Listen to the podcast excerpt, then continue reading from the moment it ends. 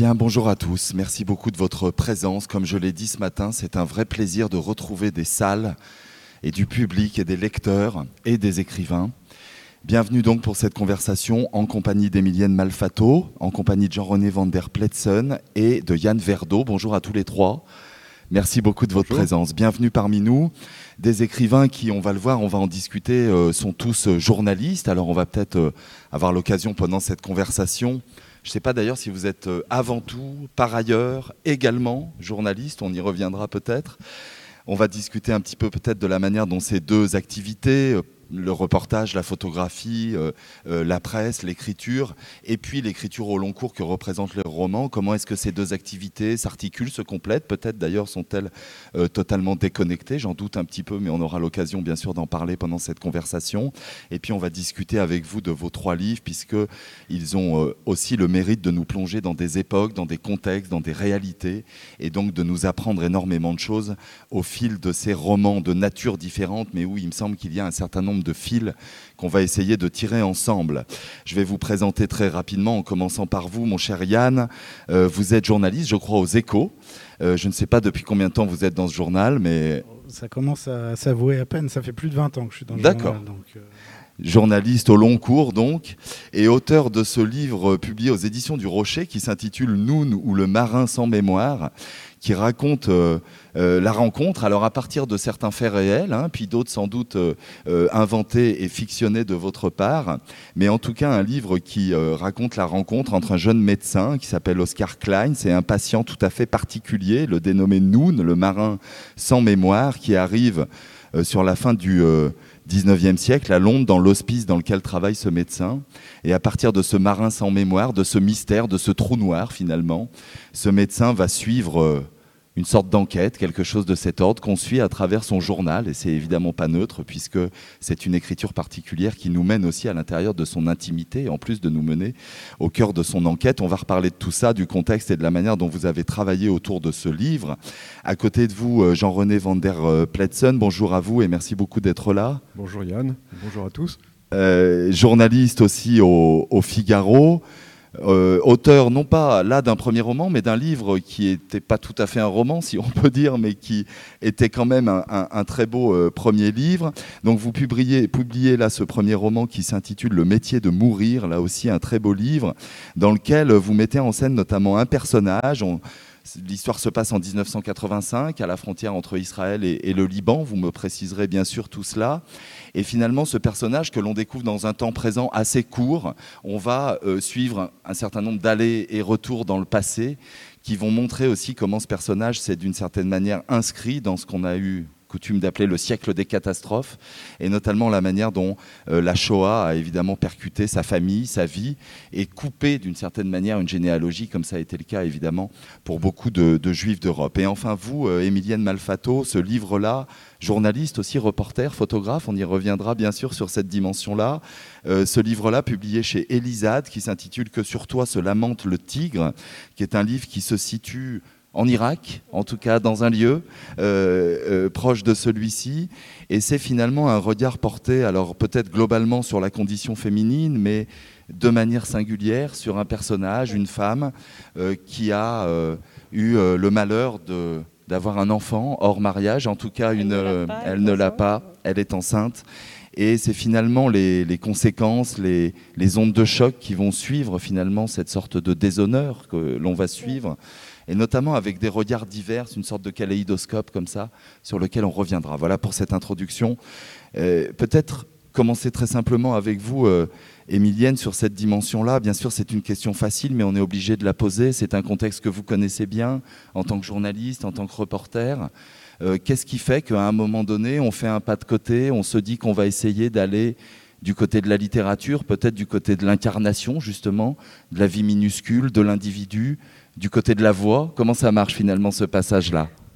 Alors, euh, dans, mon cas, dans mon cas particulier, il n'y avait, pas de, plan, pas de, désir en fait au préalable euh, d'aller vers le roman, d'écrire un, ouvrage de fiction. Ce n'était pas quelque chose que j'avais envisagé. Euh, néanmoins, dans mon travail, notamment dans ma pratique photographique, dans des projets personnels, j'aime beaucoup aller dans l'intime dans des, dans des choses au long cours, rentrer, dans les, rentrer un petit peu sous la surface, derrière les portes. Donc j'avais ça dans ma, dans ma pratique photographique. Euh, le pas de côté, moi, il s'est fait de façon extrêmement impulsive, de façon très très instinctive, un, peu cathartique, je pense, euh, puisque donc je travaille en Irak depuis, euh, depuis, depuis six ans, quelque chose comme ça, donc ça commence à faire un petit bout de temps. Et en fait, l'idée de cette histoire est née d'une conversation avec un ami à qui j'ai demandé en fait ce qui se passerait si sa plus jeune sœur se retrouvait enceinte hors mariage, et il m'a répondu tout à fait calmement, assez froidement, euh, l'un de nous l'a tué. Donc à partir de là, je, moi je pense qu'il y a eu tout un travail inconscient, en tout cas que moi j'ai pas pas réalisé. Et puis à un moment, l'histoire est arrivée et elle était, euh, j'avais la sensation qu'elle était toute faite et que je n'avais en fait qu'à la retranscrire. Donc euh, ça n'a pas été très réfléchi. ce qui est intéressant, c'est de voir que c'est un livre entre guillemets assez mince et un livre très délicat qui aborde finalement cette dimension-là euh, de façon très tenue, de façon très sobre, avec une écriture comme ça très, très tenue. Et pour autant, ça dit énormément de choses du réel, effectivement, que vous avez dû euh, constater et voir avec vos reportages, et notamment un réel de violence, un réel de mort. Il y a l'épisode de l'attentat, il y a l'épisode de, bien sûr, la mort du, fiancé, je ne sais pas comment il faut le nommer. Bref, vraiment un contexte de violence et de mort, et peut-être en particulier pour les femmes. Est-ce que c'est cette violence-là que vous aviez aussi envie peut-être de, mettre en jeu dans un livre pour peut-être mieux la comprendre ou mieux la, disséquer, si tant est que ça puisse euh, être le cas? Alors oui, je pense que, que c'est le résultat de mon expérience en Irak, hein, très clairement, euh, toute cette violence, parce que l'Irak est...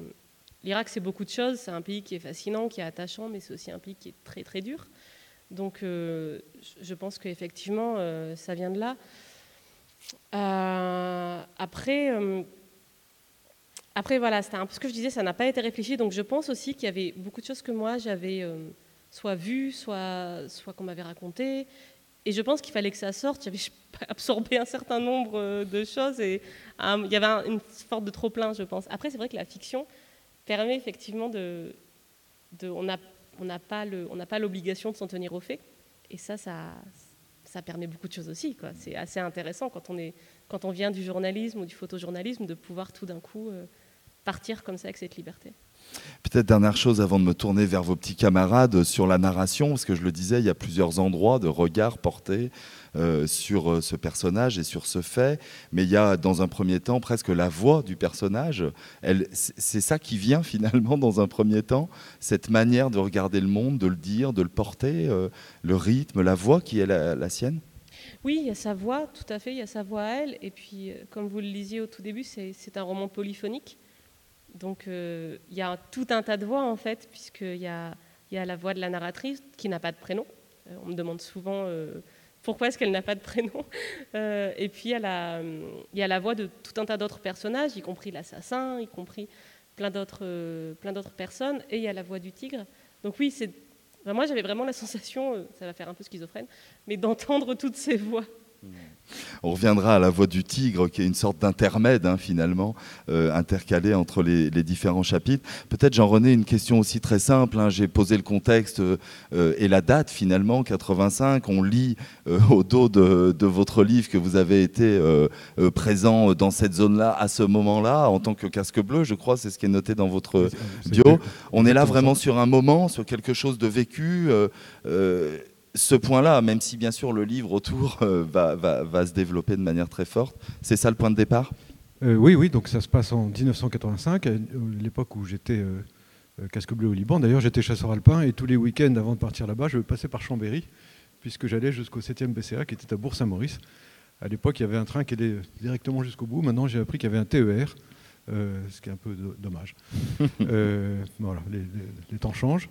Et donc, oui, cette histoire, euh, pour, rester sur les rapports entre journalisme et, euh, roman, euh, j'aurais jamais pu l'écrire si je n'avais pas été journaliste, si je n'avais pas appris quelques trucs d'écriture, comment commencer un papier, comment le finir, et puis si je n'avais pas lu de grands écrivains, qui d'ailleurs étaient presque tous journalistes. En gros, ceux que j'aime sont Hemingway, sont Kessel, sont Gary, sont Malraux, etc., qui ont tous eu une un rapport avec la presse, puisqu'il publiait régulièrement des reportages.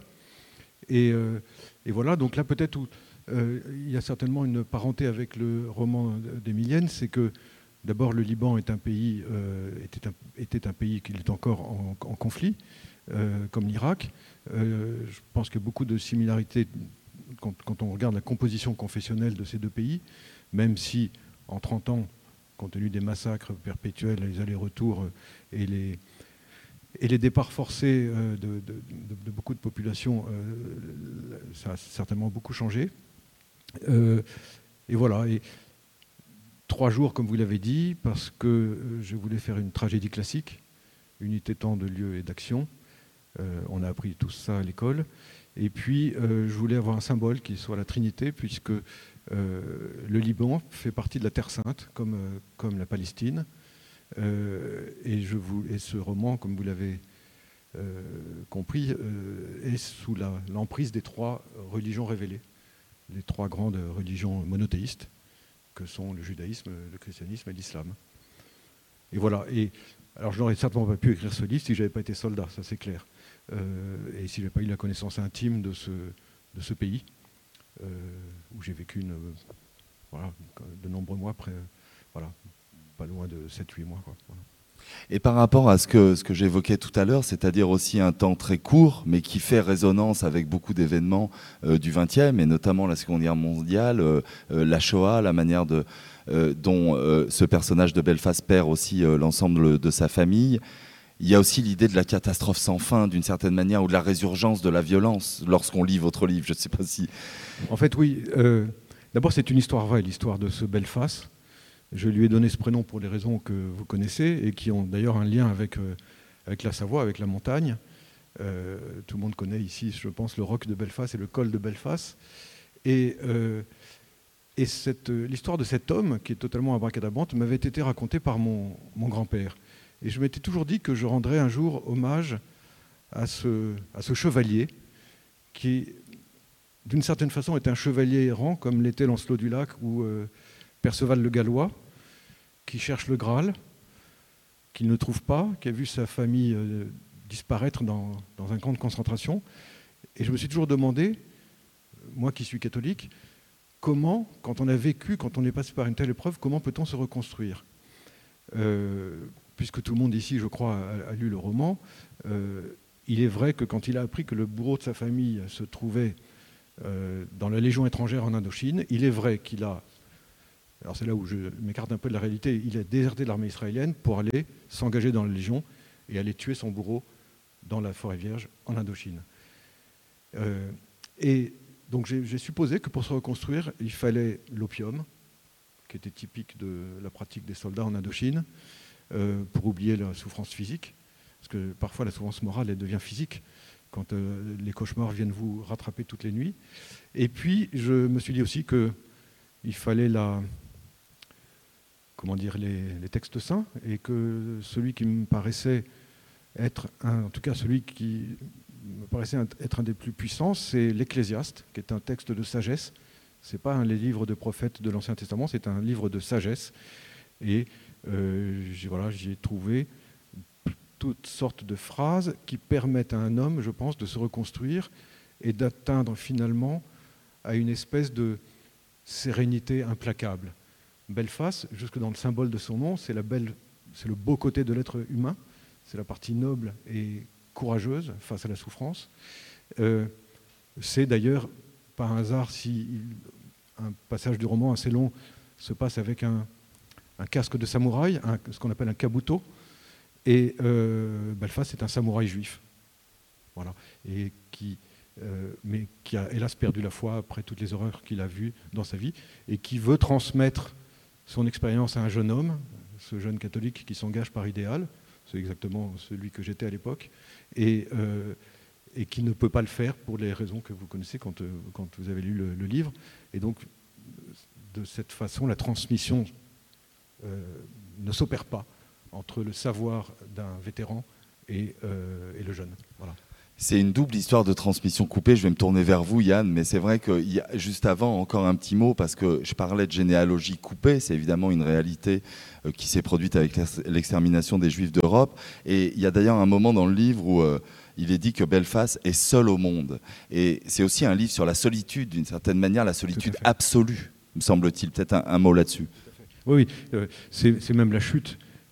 et soudain, il se sentit de nouveau seul au monde, aussi seul que lorsqu'il avait perdu sa famille 40 ans plus tôt dans le camp de Treblinka. Et il se souvint, euh, de mémoire, hein, de, ce thème, de, ce verset pardon, de l'Ecclésiaste Malheur à celui qui est seul, car lorsqu'il sera tombé, il n'aura personne pour le relever. J'ai toujours été frappé par ça. Ça dit bien que si euh, l'homme qui s'aventure dans la solitude, en général, ça ne se termine pas très bien. En tout cas, dans la, dans la souffrance ou dans la douleur. Et, j'ajoute, c'est la seule scène du livre où il se met à pleurer, mais ce qui signifie dans le symbole qu'il est de retour parmi les êtres humains, lui qui était devenu presque insensible. Yann, on va peut-être vous demander tout de suite. Alors, on ne peut pas penser que vous avez vécu l'époque que vous décrivez dans votre livre. Euh, ça, c'est exclu. Je n'étais pas présent sur les lieux en 1889 à Londres. Euh, ça, je ne l'ai pas supposé un instant. pour moi était un peu plus éloigné. Voilà, mais dites-nous quand même comment cette histoire est arrivée à vous. Je le disais, peut-être à partir de Clive et de ces faits réels. Euh, comment est-ce que vous vous intéressez à cela Assez, j'ai envie de dire. Qu'est-ce qui vous fascine dans l'histoire Et en lisant le livre, on comprend ce qui vous fascine. Euh, et qu'est-ce qui vous met en marche pour l'écriture au long cours qu'est ce roman Moi, ce qui a vraiment déclenché l'écriture de, de Noon, ça a été euh, une rencontre, mais alors une rencontre avec un livre, une rencontre même avec un chapitre d'un livre. Et le livre en question, c'est L'homme qui prenait sa femme pour un chapeau d'Oliver Sacks, grand neurologue britannique qui, a disparu il n'y a pas longtemps. Et dans ce, donc il présente une série de cas cliniques comme ça, de, cas de, maladies mentales assez étonnantes. Et un des chapitres qu'il, euh, un des chapitres du, livre, un des cas cliniques qu'il décrit, s'appelle le, marin perdu, et c'est l'histoire d'un, ce qui nous ramène d'ailleurs un petit peu par la bande euh, à, vos deux livres, vos livres respectifs, puisque c'est l'histoire d'un ancien euh, marine américain euh, qui, euh, donc, euh, qui consulte, qui va voir Oliver Sacks dans les années 70, je crois, et qui se croit encore, se croit encore pendant la Seconde Guerre mondiale. Donc, 30 ans plus tard, il est resté prisonnier d'un passé, d'un passé qui, voilà, qui, remonte à, à, 30 ans en arrière, et il ne s'est pas vu vieillir dans l'intervalle. Et il s'imagine toujours euh, dans, les années 40, et croyant toujours que, la, guerre est en cours. Donc cet homme qui a réellement existé souffre d'un syndrome euh, mnésique euh, qui est réel, qui est le syndrome de Korsakov, qui est en fait celui que je décris dans le livre. Et quand j'ai lu, moi, cette, histoire qui, qui, dans le, livre de, de Sachs, fait 10 pages, hein, c'est très court, c'est décrit de façon très, très brève, très, concise, ça m'a vraiment percuté parce que ce thème de la mémoire, et notamment de cette mémoire bien particulière qui est, ce que nous on entend généralement quand, on parle de mémoire, c'est-à-dire la mémoire épisodique, euh, disent, euh, les, neuroscientifiques, c'est-à-dire la mémoire des souvenirs, la mémoire du vécu. Euh, ce thème de, de, la mémoire épisodique et de sa, très étroite association avec l'identité personnelle est quelque chose qui m'a toujours toujours profondément intéressé. Euh, dans quelle mesure sommes-nous le produit de notre mémoire? Euh, Dans quelle mesure sommes-nous réductibles à notre mémoire?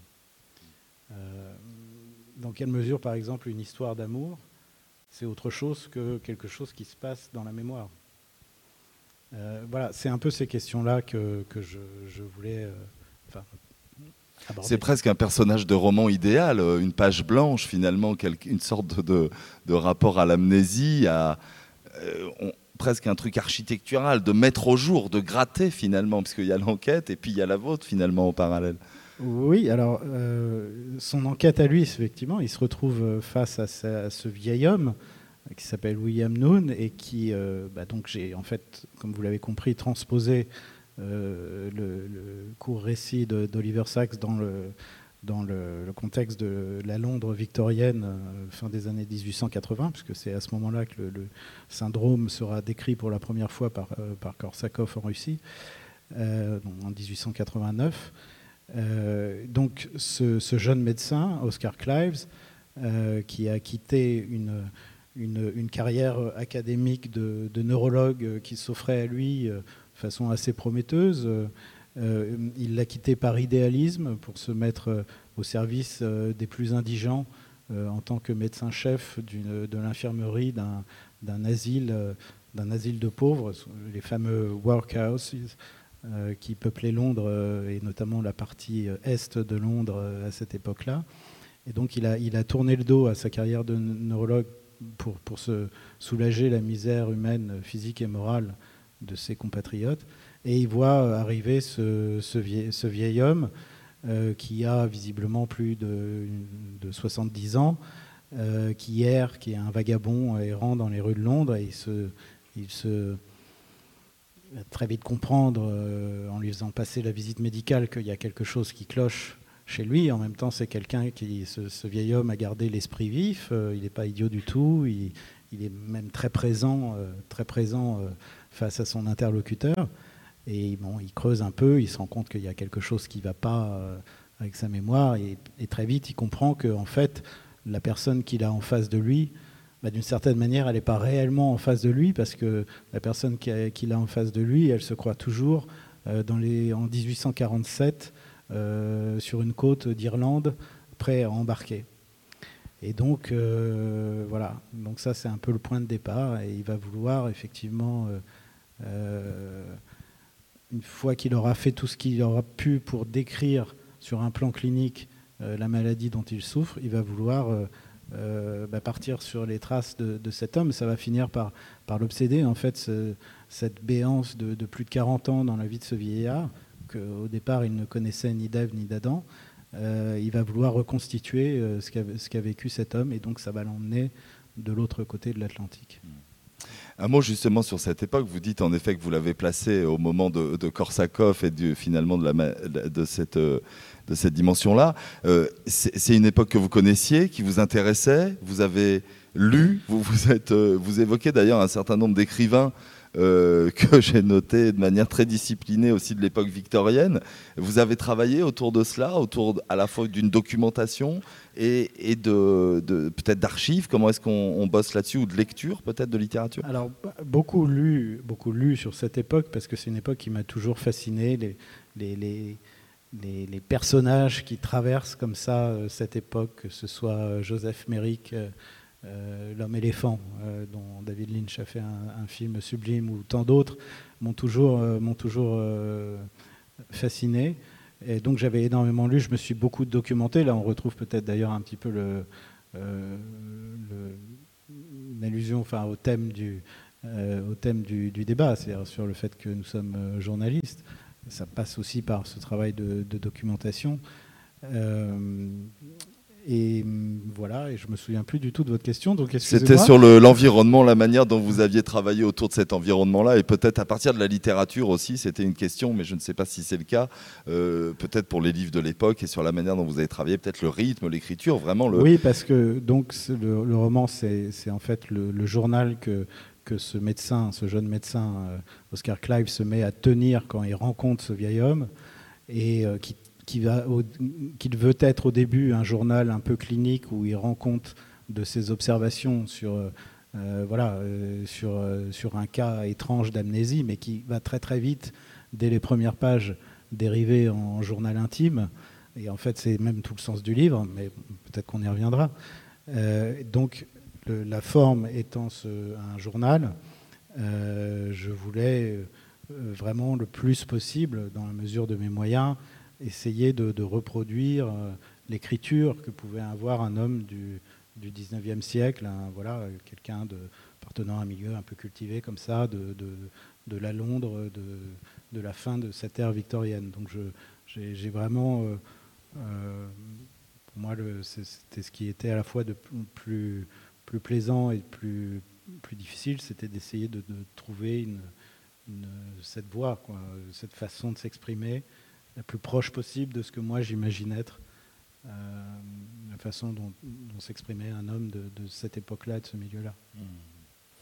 Émilienne, peut-être sur la question aussi de la temporalité, vous avez évoqué tout à l'heure donc ces intermèdes avec la voix du, tigre qui donne aussi une profondeur historique en fait à la réalité que vous décrivez euh, euh, dans, le livre. Est-ce qu'il y avait cette réflexion-là aussi de votre part de, porter quelque chose? Alors même si j'entends bien que tout est assez intuitif chez vous, mais voilà peut-être au moins nous parler de cela, c'est-à-dire euh, le, rapport à peut-être une profondeur de temps et, à la façon dont cette histoire-là s'inscrit dans une histoire euh, plus vaste moi, c'est terrible parce qu'il y a eu peu de réflexion, donc j'ai le sentiment très décevante dans mes réponses.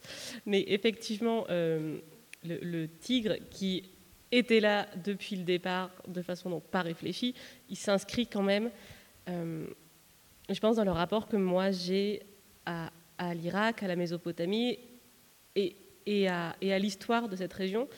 Euh, je, m'intéresse à l'histoire sumérienne, à l'histoire babylonienne, et c'est vrai que c'est bah, c'est assez extraordinaire en fait quand on est en Irak, à un moment se dire euh, bon ben mince en fait, euh, là il y a Our, là il y a Babylone. là, c'est là que l'écriture a été inventée. Et à un moment, enfin moi, je sais que des fois, ça me, ça me frappe quoi, quand j'y suis de, pas, vous êtes à Bagdad et tout d'un coup vous vous dites, euh, bon sang, mais quand même je suis à Bagdad, euh, c'est pas rien quoi. Euh, et il y a effectivement ça, et le tigre, alors c'est un peu le, cœur, enfin ça serait un peu l'équivalent du cœur dans une tragédie antique, et, c'est aussi voilà ce témoin de toute l'histoire qui, compte en temps très très très long. Je crois qu'il dit quand on compte comme moi en millénaire, et c'est vraiment le cas. Et ça, oui, ça c'est vraiment le résultat de ce que moi je peux ressentir en étant en Irak, et notamment dans, des zones comme la Mésopotamie. Moi, je travaille beaucoup dans le sud de l'Irak, euh, ce qui correspond vraiment au, pays sumérien, en fait. Et euh, cette espèce d'émerveillement, quoi, de dire, euh, de dire bon, ok, l'Irak, ça fait quatre décennies qu'il y a des conflits, c'est très compliqué, c'est pas un pays qui va très bien, mais en même temps, en même temps, voilà, quoi, c'est extraordinaire tout ce qu'il y a eu derrière et tout ce que ça représente. Et je sais pas, vous, êtes à Bagdad, enfin, je suis à Bagdad, je vais au musée, vous avez les, les lamassous, euh, c'est assez dingue en fait. Comment est-ce que finalement vous êtes. Euh, c'est un premier voyage, une première mission en tant que journaliste qui vous a mené là-bas Ou c'est au contraire un goût, peut-être euh, un parcours précédent qui vous a emmené ou qui vous a poussé à vous rendre peut-être la première fois là-bas? Alors, c'est un peu des deux. La première fois, c'était un hasard. Euh, parce que moi, j'ai travaillé à, l'AFP, l'agence France-Presse. J'étais au bureau Moyen-Orient, à Chypre. Et euh, je suis arrivée au bureau Moyen-Orient en mai 2014. Donc, euh, un mois avant bah, le califat, la grande offensive de l'État islamique. Et mon, mon chef de l'époque m'a expédié en fait en Irak ce que l'AFP appelle des renforts, une sorte d'envoyés spéciaux sur le terrain, ce qu'il fallait produire. Euh, pour raconter en fait la guerre euh, contre l'État islamique. Et donc, euh, et donc ce chef m'y a envoyé. Il a mis un peu le, verre dans le fruit. D'ailleurs, je, le remercie. il m'a envoyé là-bas et moi, j'ai eu un vrai coup de cœur pour l'Irak. Et ensuite, quand mon, CDD est arrivé à terme, moi, j'ai quitté l'AFP et je me suis installée en Irak. Donc, il y a eu un mélange des deux. Hmm. Jean-René, on va revenir peut-être à, à, ce qu'on évoquait tout à l'heure avec votre personnage, parce que on a évoqué la question, bien sûr, de la descendance coupée et de cette euh, filiation avec ce jeune soldat, mais il y a aussi une autre filiation manquée finalement dans l'histoire de, Belfast. Il y a aussi une histoire d'amour et une histoire de, filiation manquée. Euh, peut-être revenir aussi sur cette dimension de l'intime, ou je ne sais pas si on doit dire ça, comment est-ce qu'on façonne ces personnages-là, à partir des faits, à partir d'une connaissance. C'est qui ce personnage? Le personnage de Ruth. Hmm. Euh, j'ai connu Ruth, mais je n'étais pas Belfast. Évidemment, ce fut un, de mes amours en, Israël. Et euh, j'ai toujours été frappé par la façon dont les jeunes Israéliennes vivaient. On n'a pas idée en France de la façon dont elles vivent.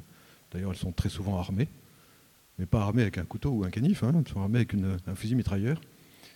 Euh, enfin, un fusil mitrailleur, un fusil automatique un fusil d'assaut plutôt. Et euh, fusil, mitrailleur, il faut être beau pour le soulever à une, seule personne, ça pèse pas loin de 15 kilos. Et, euh, donc, euh, ce sont des, toutes ces jeunes femmes font un service militaire de deux ans, là où leurs camarades masculins le font de 3 ans. Elles sont habituées à vivre dans la guerre, dans le danger perpétuel. Peut-être que c'est la raison pour laquelle il y a une intensité de vie en Israël, mais également dans beaucoup de pays du Moyen-Orient, où la, comment dire, la, mort est omniprésente et la vie n'a pas la même euh, valeur, euh, parce qu'elle est plus fragile. Et, donc je voulais absolument que ce personnage, de, Ruth soit présent dans la vie de Belfast. Euh, Ruth, comme l'autre jeune femme, Claire, pour, le, pour le jeune soldat, sont, surplombent ce roman. Parce que dans la vie d'un soldat, euh, à l'époque où j'étais soldat, il n'y avait pas de femme dans l'armée. Euh, mais pourtant, la femme est omniprésente dans le quotidien du soldat. Euh, on pense soit à sa fiancée, soit à sa femme, à son épouse, soit à son amoureuse, soit à une jeune femme dont on a fait la, connaissance au cours d'une permission trois semaines avant, et, ou à sa mère. Et c'est pas un hasard si les soldats, en mourant, crient souvent maman.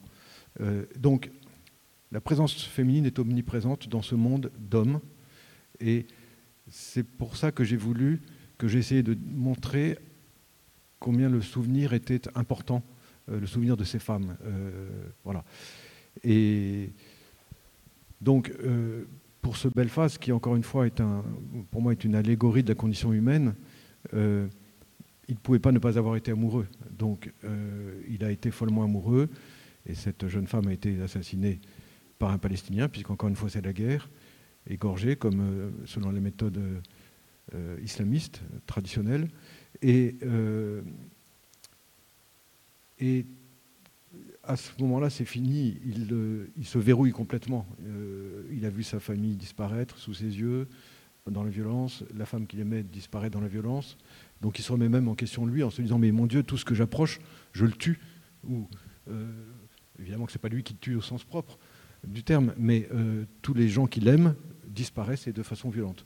Donc là, il se verrouille complètement. Arrive ce jeune soldat et il se dit, il croit le reconnaître euh, en lui, celui qu'il était dans sa jeunesse. Et puis, parce que nous sommes tous des êtres humains, un sentiment naît, qui est un sentiment d'ordre filial. Et euh, c'est ce sentiment, qui est douloureux une fois de plus, qui va lui permettre de revenir dans la communauté des hum-, humains. Encore peut-être une petite chose, je vois que le temps passe très vite, je vais encore faire quelques questions, puis je donnerai la, parole au public. Euh, sur euh, ce temps, 1985, euh, 35 ans, on ne va pas faire effectivement un journal d'actualité ici, mais on entend aussi presque des résonances de ce temps-là aujourd'hui, une forme de continuité parfois euh, euh, malheureuse. Est-ce qu'en écrivant ce livre, il y a aussi une manière de dire quelque chose du présent, de dire quelque chose de la, continuité des événements? Comment est-ce que vous envisagez cette dimension-là du livre? Euh, Il est évident qu'il y a beaucoup de résonances dans le Liban des, années 80, beaucoup de résonances et avec l'époque que nous vivons aujourd'hui. ils ont sans vouloir me lancer dans de la géopolitique ou dans de la politique, euh, qui n'a pas le lieu ici, euh, euh, il y a un phénomène qui se met en route avec les forces centrifuges dans l'action d'une communauté nationale. on a vu la même chose en, ex-Yougoslavie. Lorsque ces phénomènes, ce phénomène d'explosion de, l'intérieur se met en, route, il est très difficile de l'arrêter. Euh, et donc c'est et, ça, je l'ai vu là-bas au Liban. Euh, j'ai vu ces premiers attentats euh, que, dont enfin, que, Emilienne a connu certainement en Irak. ces premiers attentats à la voiture, à la voiture piégée, etc., etc. Et voilà, évidemment, ma crainte, c'est que les mêmes causes produisant les mêmes effets, on retrouve un petit peu la même chose en France. C'est aussi une, lecture possible de ce roman. C'est une lecture plus politique. Mais, euh, d'abord, c'est l'histoire de, deux hommes, et un, vieil homme, un jeune homme, euh, et, c'est une histoire d'amitié qui vire à l'amour filial et paternel. Hmm. Peut-être un mot avec vous, Yann, sur ce que vous évoquiez tout à l'heure, c'est-à-dire que l'écriture du journal, vous en avez dit un tout petit mot, elle fait en sorte que pour le lecteur, on, presque on, transfère finalement sur le héros, sur le narrateur du journal ou quelque chose de cet ordre. Il y a aussi une dimension qui est une dimension personnelle, une dimension de métamorphose personnelle de celui qui écrit le journal. Est-ce que cette espèce de presque de contagion finalement, vous l'aviez envisagée, elle est arrivée au fil du livre, au fil de l'écriture? Et est-ce que vous la voyez comme ça d'ailleurs euh, vous-même? Oui, je la vois complètement comme ça, et c'était tout à fait à dessein. Je ne sais pas dans quelle mesure j'y suis arrivé ou pas.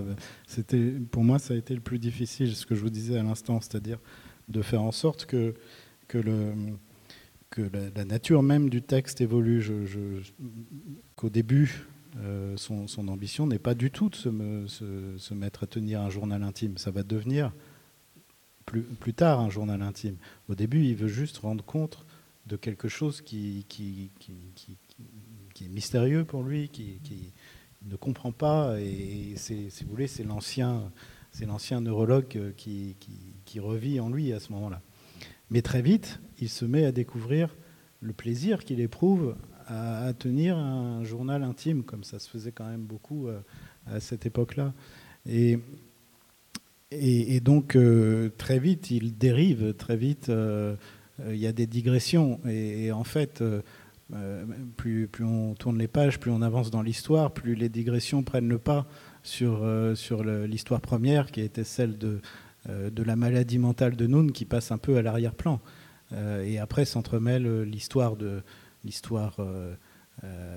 vécue de, de, de, ce vieil homme et son histoire à lui, de jeune homme de 35 ans qui ne sait pas très bien qui il est en fait. Et donc plus on avance dans l'histoire, plus, plus ça devient un journal intime euh, de façon euh, assumée, euh, revendiquée. Et, en fait, bon, tout le sens du, livre, vous, l'avez bien compris, c'est que en partant sur les traces de ce vieil homme sans mémoire, il va aller à la rencontre de lui-même et il va découvrir sa vocation d'écrivain. Et c'est comme ça, il, entre dans la littérature, ce personnage imaginaire d'Oscar Clives, par la petite porte du, journal intime, qui est finalement peut-être pas une si petite porte que ça d'ailleurs, euh, et par la découverte du plaisir d'écrire, euh, d'écrire un journal intime. Donc c'est comme ça qu'il va être amené à, finalement bah, découvrir euh, sa vraie vocation, qui n'est pas du tout. au départ, c'est un homme de science, et puis à la fin, bah, c'est un écrivain en herbe, enfin en tout cas quelqu'un qui se se, revendique, qui se positionne comme un, comme un écrivain. Et c'est ça qu'il va découvrir euh, finalement de l'autre côté de l'Atlantique. C'est euh, sa vie à lui euh, qu'il va, rencontrer. Jusqu'ici, il vivait, pour reprendre une très belle, très belle expression d'Emilienne, au moment où tu dis dans ton livre, toute, toute sa vie, elle s'est sentie un peu au bord de la vie. Elle a eu la sensation d'être au bord de la vie. Bah, c'est exactement ce que ressent mon, mon personnage de, Oscar Clives. Hmm. Oui, et ce que je voulais dire, c'est qu'en effet, euh, il, a une, dans un premier temps une vocation euh, de médecin scientifique, hmm. mais c'est aussi d'emblée un homme d'idéal quand même, ce qu'il fait comme choix de vie dans un premier temps, et peut-être assez en bon début pour être écrivain, d'être épris d'idéal. Oui, oui c'est un, personnage assez idéaliste, euh, assez, il a un sens moral très fort, il est, il est fils de pasteur, il a grandi avec ces valeurs-là. Et, c'est vraiment par, euh, par, idéalisme, par vocation, euh, qu'il choisit de se mettre au service des, plus pauvres euh, dans, ce, workhouse de, Londres. donc oui, oui, oui, bien sûr, c'était une, dimension importante. Enfin, ça fait partie du, personnage. D'ailleurs, il est toujours, toujours des remords. il est toujours en train de s'interroger sur lui-même, sur ce qu'il fait. C'est bien, c'est pas bien. voilà. Donc euh, oui, c'est quelqu'un avec une, conscience morale importante. Euh, peut-être euh, que je vais me tourner vers vous, vers le public. Vous, avez, vous êtes tous des lecteurs et vous avez tous lu passionnément ces livres, donc je ne vais peut-être pas monopoliser la parole. Je ne sais pas si vous avez des, questions, des, remarques, des témoignages de lecture tout simplement aux auteurs.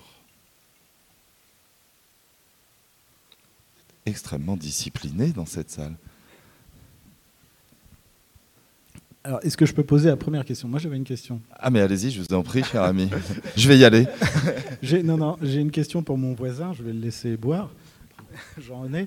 Euh, je me suis demandé, en lisant ton, ton, ton livre, moi, il y a quelque chose tu, n'as pas parlé là, mais qui m'a vraiment euh, euh, frappé.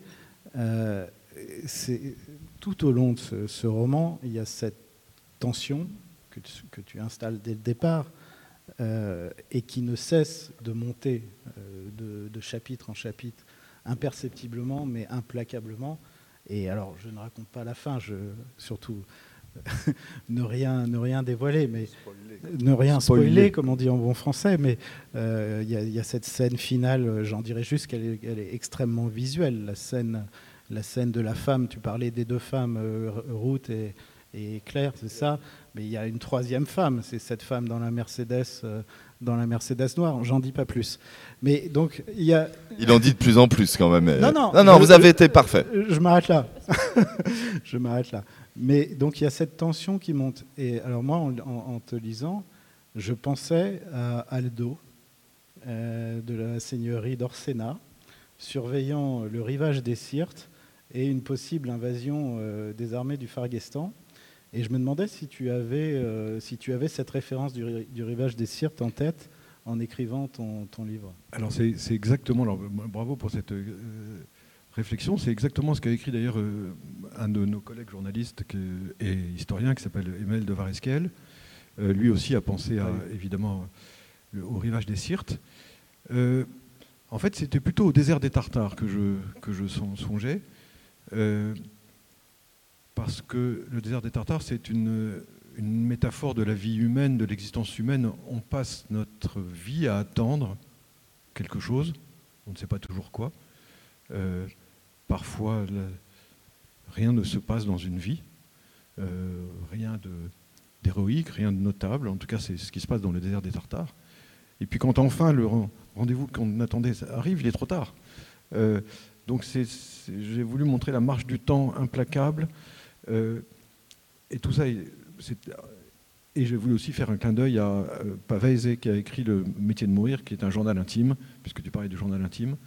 Euh, qui est le journal intime, mais qu'il a tenu juste avant de se, suicider. Et euh, le métier de mourir, c'est évidemment en vérité le métier de vivre, puisque nous sommes tous appelés à mourir.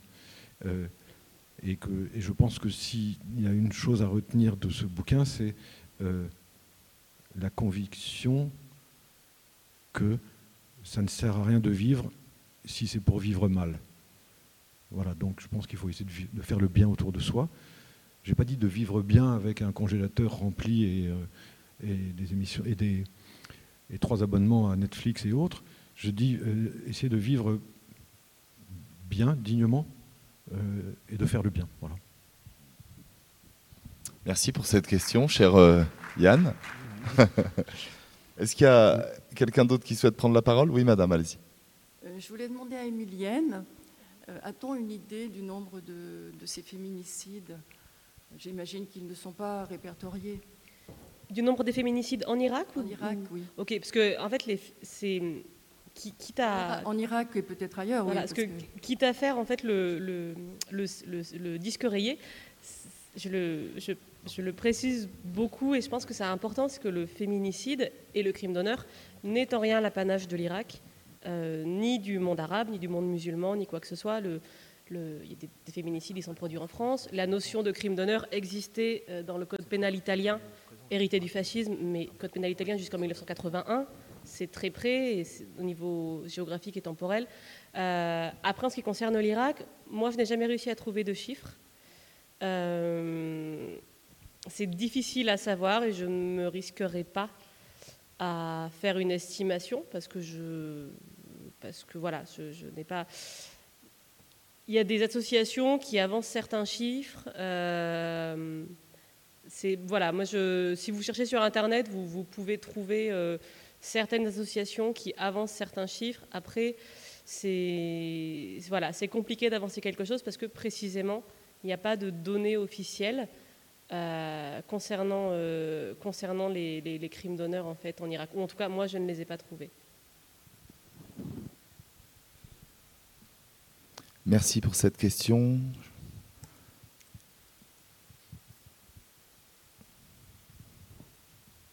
Je suis désolée. J'en ai une pour, euh, pour Yann Verdo. Euh, à juste titre, il, disait, il, parlait justement de, de, la femme dont on ne parlait pas, et moi j'aimerais bien également qu'on parle de cette femme dont on n'a pas parlé et qui est dans le livre.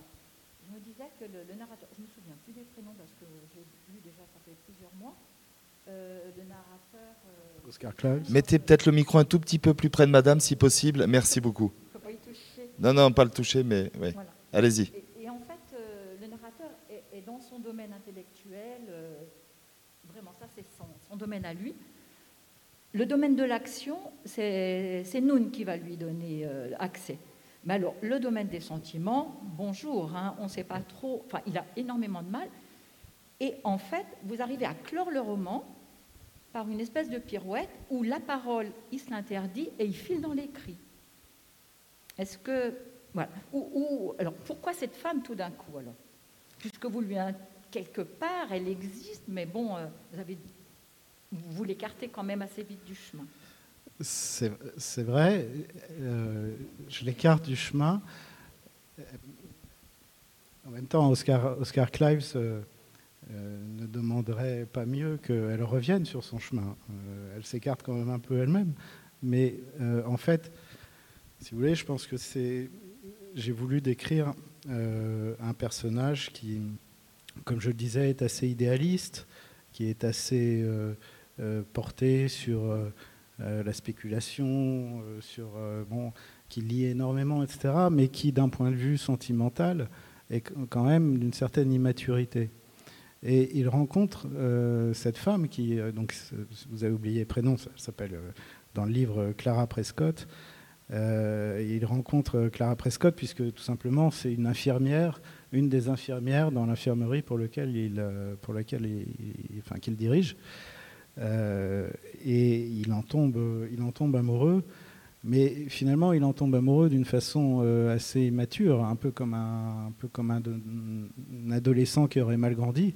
Euh, et, de là va naître une histoire d'amour qui, qui, ne va pas sortir de son crâne, en fait, qui va se passer entièrement sous, la voûte de, sous la voûte de son crâne c'est une histoire d'amour qui va se passer entièrement dans sa tête. Ce qui ne veut pas dire qu'elle n'est pas intense pour lui. Euh, il, en souffre, il en souffre terriblement. Mais effectivement, il, ne, dit rien, il s'apprête, en fait, euh, à, faire son, euh, son coming out, si vous me permettez, et, à, déclarer sa flamme à, Clara Prescott. Il s'apprête à le faire quand il comprend que celle-ci est fiancée par ailleurs. Et là, boum, c'est euh, rideau de fer qui tombe sur lui et, il, se, rétracte complètement, euh, il se renferme dans, sa coquille et après, il ne lui en dit plus rien. Ça ne veut pas dire que lui ne continue pas euh, dans sa tête à, vivre en sa compagnie. Et ce que je voulais montrer aussi, c'est que cette histoire d'amour qui se passe dans sa tête, elle se passe beaucoup dans sa mémoire. Et il reste hanté par le, souvenir de, cette femme. Donc c'était aussi une manière de, outre que ça justifiait le fait que euh, ça lui donnait envie finalement de tout, laisser tomber et de, partir euh, en Gaspésie euh, au Canada. voilà, c'était aussi une manière de fuir, de fuir cette, cette femme et cet amour malheureux. mais ce que je, je voulais je voulais introduire cette histoire d'amour parce que c'est elle a aussi euh, partie liée avec la mémoire. Euh, c'est, euh, il reste des années après hanté par le souvenir de cette femme qu'il a aimée sans même lui dire, et évidemment sans qu'il y ait une quelconque forme de réciprocité. Donc c'est vrai que d'un point de vue scène de sexe, c'est assez limité dans mon livre, il ne se passe pas grand-chose. Euh, mais euh, voilà, c'est l'histoire telle que lui, euh, telle que lui la vit. Je ne sais pas si c'était la question de Madame. Allez-y, oui. Bonjour, rebonjour. c'est une question donc pour tous les trois. vous êtes tous les trois des journalistes donc professionnels de l'écriture qui vous êtes euh, autorisé un, un, détour par la fiction et j'aurais bien aimé avoir euh, votre, regard sur ces deux types d'écriture différents, éventuellement sur le plaisir et sur les sensations éventuellement de, de transfuge qu'on peut avoir euh, quand on passe du journalisme où on doit être quand même factuel, concentré, à l'écriture romanesque où on peut euh, faire ce qu'on veut avec ses personnages. Euh, en même temps, vous avez parlé, tout, enfin, moi, Emilienne, mais d'une certaine difficulté à écrire quand même. Donc, juste votre point de vue sur la différence entre le statut d'auteur et le statut de journaliste. Vous avez deux heures. non, je plaisante. Ah, bah, euh, vous commencez, Emilia? Euh, Alors, euh, non, super bonne question. moi, ce qui me concerne, déjà ma, pratique journalistique est beaucoup photojournalistique. Du coup, du coup, je pense qu'il y a, enfin voilà, moi, ça fait un petit bout de temps que je ne fais plus de la pige au sens, sens d'un article de, je sais pas un certain nombre de signes euh, et que euh, je fais soit de la photo, soit du très très long en non-fiction. Euh, après, oui, c'est différent parce que bah, c'est différent parce qu'en fait, on n'a pas à s'en tenir aux faits. Enfin, je veux dire, c'est moi, je ne crois pas à l'objectivité journalistique ni photojournalistique. Je pense que c'est un leurre et tout n'est qu'à faire de choix euh, par, ce qu'on choisit de raconter, parce que c'est nous qui le racontons, et de toute façon, même si on s'en tient au fait, il n'empêche que c'est nous qui le racontons. Euh, après, oui, la, ben, fiction, il n'y a pas d'exigence de s'en tenir au fait, justement. Donc c'est, on, est un petit, euh, je sais pas, on est un petit, un petit marionnettiste en fait, et on, et on fait faire ce qu'on veut à ces personnages, à des personnages qu'on a créés. Et donc c'est assez différent au niveau de l'écriture, donc euh, pour, le, pour la fiction, visiblement, c'est très intuitif.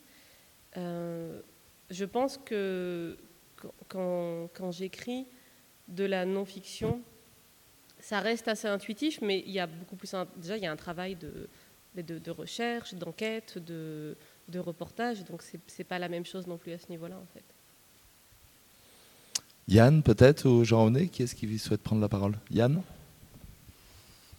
Euh, alors moi, je suis journaliste de presse écrite, donc effectivement, euh, dans les deux cas, il s'agit d'écriture. Ceci dit, pour moi, c'est vraiment deux formes euh, d'écriture très très très très différentes. Peut-être un point de divergence que j'ai avec toi, Jean-René, parce que tu disais que tu n'aurais pas pu écrire ce livre-là si tu n'avais pas été journaliste. Moi, je, pour moi, c'est deux compartiments assez étanches de, de ma vie, encore que je dis ça difficile de, savoir, mais bon, journaliste, ça me permet de payer mes factures, d'avoir un numéro de sécurité sociale, d'espérer avoir une retraite.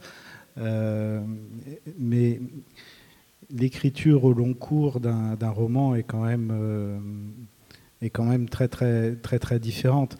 La, différence principale pour moi, en tout cas, c'est que quand on nous demande d'écrire un article, euh, on écrit un article sur un sujet, on, a quelque chose à dire, a priori. Je parle des bons journalistes. Euh, on a quelque chose à dire de, voilà, de, factuel, de quelque chose dont on doit rendre compte. Quand on écrit, euh, quand on se lance dans l'écriture euh, d'une fiction, d'un texte au long cours, qui va peut-être devenir un roman. En fait, au début, d'ailleurs, on n'en sait trop rien. Hein. On ne sait pas forcément ce que ça va donner, où on va. Euh, on n'a pas forcément quelque chose à dire. Enfin, en tout cas, encore une fois, je, euh, ici, je, ne parle que pour moi, mais euh, il ne s'agit pas de, se dire, voilà, je vais écrire un livre sur tel sujet et, traiter tel fait. Non, c'est un peu plus c'est un peu plus compliqué que ça le, processus. Donc, donc pour moi, c'est vraiment deux formes d'écriture euh, très différentes. Et bon, euh, avec les années, euh, il devient quand même de plus en plus facile d'écrire un article. Je suis pas sûr qu'avec les années, il deviendra pour moi de plus en plus facile d'écrire un roman. mais tout à l'heure, je, participais à un débat avec Olivia Ruiz et on a brièvement évoqué cette question. Elle a cité une, phrase que j'ai trouvée très, très, très, très bien. phrase de la paternité un peu, un peu mystérieuse. On ne savait pas si c'était Hemingway ou quelqu'un d'autre. et, en gros, la phrase disait, je cite de mémoire, Je déteste écrire, mais j'adore avoir écrit. Et, je, je, trouve ça très juste. C'est un peu comme bon, euh, vous êtes alpiniste et vous vous lancez dans l'escalade d'une montagne, euh, bah, pendant l'escalade, euh, vous en bavez des ronds de chapeau et, vous avez hâte d'avancer. Puis une fois que vous êtes arrivé au sommet, vous êtes content et, ça fait du bien. Et c'est quelle que soit la, valeur de ce que vous avez écrit d'ailleurs. mais en tout cas, vous êtes content d'être arrivé au bout. bon, moi, c'est un peu comme ça que je, vis ça. Donc donc, euh, en même temps, et ça c'est parce que le roman c'est quand même quelque chose euh, d'assez construit. Il y a un personnage, il y a des intrigues, il y a, des personnages, une intrigue.